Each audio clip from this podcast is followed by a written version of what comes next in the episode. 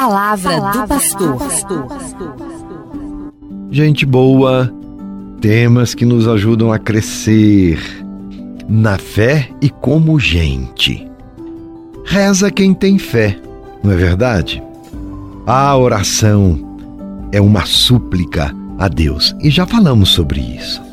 Quando rezamos, manifestamos a Deus tudo o que somos, tudo o que queremos, tudo o que fazemos. Tão importante é esta sintonia, esse diálogo com Deus. Porque também depositamos com a nossa oração alegrias, tristezas, depositamos no coração de Deus nossas esperanças, nossas lutas e, por que não, nossos sofrimentos e nossos até desânimos. Sabemos que podemos confiar. A oração é ponte, é ponte que nos liga a Deus. E rezamos porque temos fé.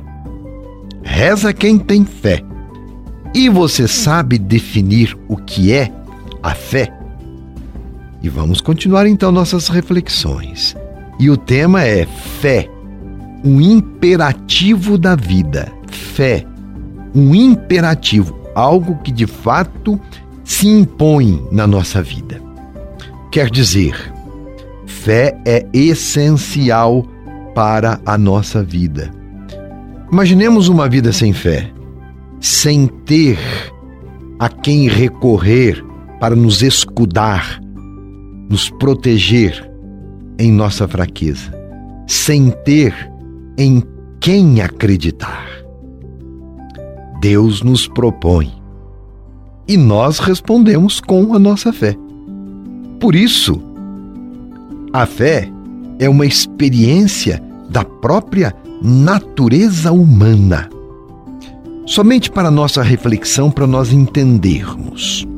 Vamos admitir que a nossa compreensão sobre fé, a nossa noção genérica, é que fé é o mesmo que aderir a uma afirmação ou confiar em alguém. E mais ainda, aceitar uma afirmação sem a necessidade de provas. Então, fé será a aceitação, a adesão a uma pessoa, devotar-lhe confiança. Logo perceberemos que sem fé não podemos viver porque Sempre somos necessitados de confiar em alguém, em alguma causa. Ou seja, sem fé, a vida não é possível. Imaginemos, toda vez que você se assenta à mesa para comer, se não acredita que a comida é saudável, então vai viver eternamente desconfiado. Comer sem pesquisar a cozinha e a cozinheira é de uma maneira genérica, um ato de fé. Toda vez que você compra um remédio na farmácia, você não vai ao laboratório para verificar se todas as dosagens estão certinhas. Você acredita em quem fabricou o remédio. Você faz assim um ato de fé e assim por diante. Já imaginou se tivéssemos que verificar cada intenção, cada gesto cada palavra de uma pessoa, a fim de ter certeza de que não tem ali por trás uma má intenção no seu comportamento? A vida seria um inferno se não tivéssemos um mínimo de fé, vamos chamar assim de uma fé antropológica, de uma fé no homem, na pessoa, no outro.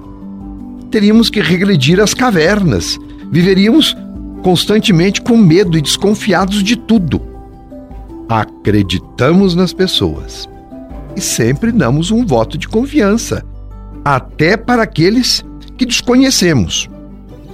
Acreditamos na bondade das pessoas, não ficamos esperando que os outros nos traiam, nos prejudiquem, nos enganem. É claro que não podemos viver ingenuamente, mas a postura primeira precisa ser de confiança. Às vezes somos até surpreendidos, é verdade, pela desumanidade, mas no geral, as pessoas agem para o bem. Portanto, constatamos que na vida humana, corriqueira, a vida do dia a dia, é necessário ter fé. Porque a fé é um imperativo da própria natureza humana. Isso acontece desde criança. Mamãe falou, a professora falou, basta. Nós acreditamos.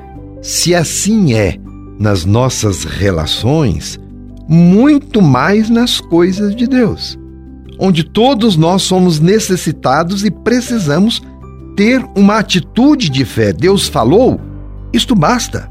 E sabemos que Ele é fiel, Ele não se engana e não nos engana. Deus é sempre uma proposta para todos. E a fé é a nossa resposta para Deus. Alguns têm uma fé para com Deus madura, assentada, de confiança total. Outros têm uma fé mais infantil, quase identificada como mágica.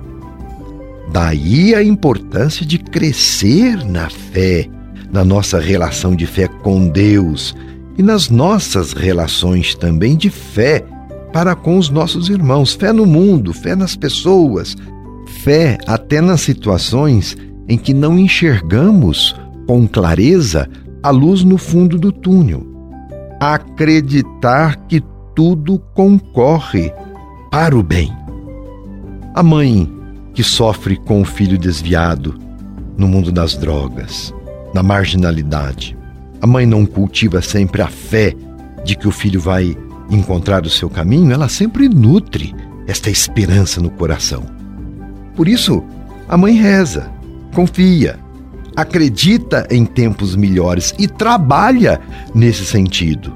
Não fica passiva esperando que as coisas mudem.